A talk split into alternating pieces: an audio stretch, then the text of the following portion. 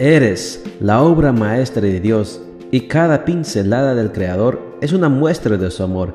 Presentamos la lectura devocional para damas, Pinceladas del Amor Divino, escrito por Erna Alvarado Poblete en la voz de Ruth Vargas desde Estados Unidos para todo el mundo de habla hispana. Muy buenos días querida amiga. El Señor te bendiga y te guarde. Hoy es miércoles 7 de abril. El título de la matutina para hoy es Los ingredientes de una vida plena.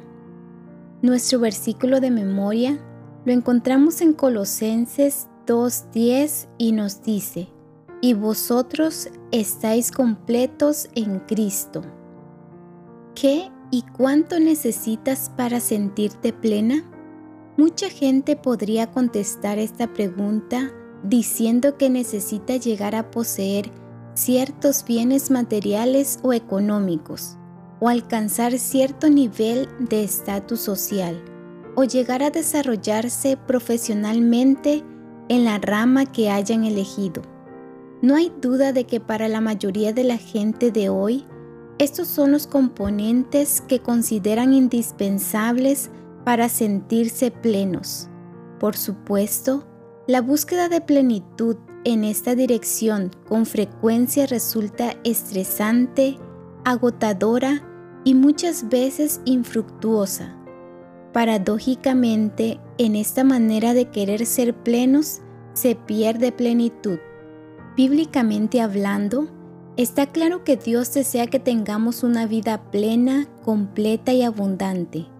Lo vemos, por ejemplo, en las palabras de Jesús. Yo he venido para que tengan vida y para que la tengan en abundancia. Juan 10:10. 10. Pero los medios que buscamos para alcanzar esa plenitud muchas veces son contrarios a los principios y valores del Evangelio. Las posesiones materiales con frecuencia se desvanecen en el devenir de una sociedad cambiante. ¿Disminuirá pues nuestro valor cuando eso suceda? Solo si el materialismo mueve nuestra vida, pero lo que debiera motivarnos no es el materialismo, porque la única verdadera plenitud de vida deriva de una relación estrecha, profunda y significativa con Dios. Algunos expertos aseguran que existen tres sencillos ingredientes que proveen plenitud y respaldo emocional en todos los aspectos de la vida. Hablemos a continuación de cada uno de ellos. Número 1. Estar en buenos términos con Dios. Esa es la clave al hacerlo, nos movemos en medio del ajetreo diario teniendo la seguridad de su dirección. Número 2. Estar en buenos términos con una misma. Saber que recibimos el perdón de Dios por los errores cometidos nos envuelve en una atmósfera de paz personal que no se ve afectada por las circunstancias del entorno que nos rodea. Número 3. Contar con personas especiales. Son aquellas amistades que se cultivan en el tiempo y con tiempo, y con las que sabemos que contamos en los momentos trascendentes de la vida.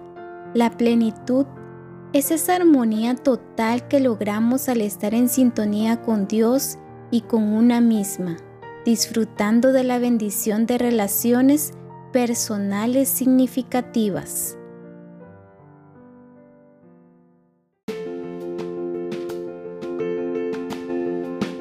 Les esperamos el día de mañana para seguir nutriéndonos espiritualmente. Bendecido día.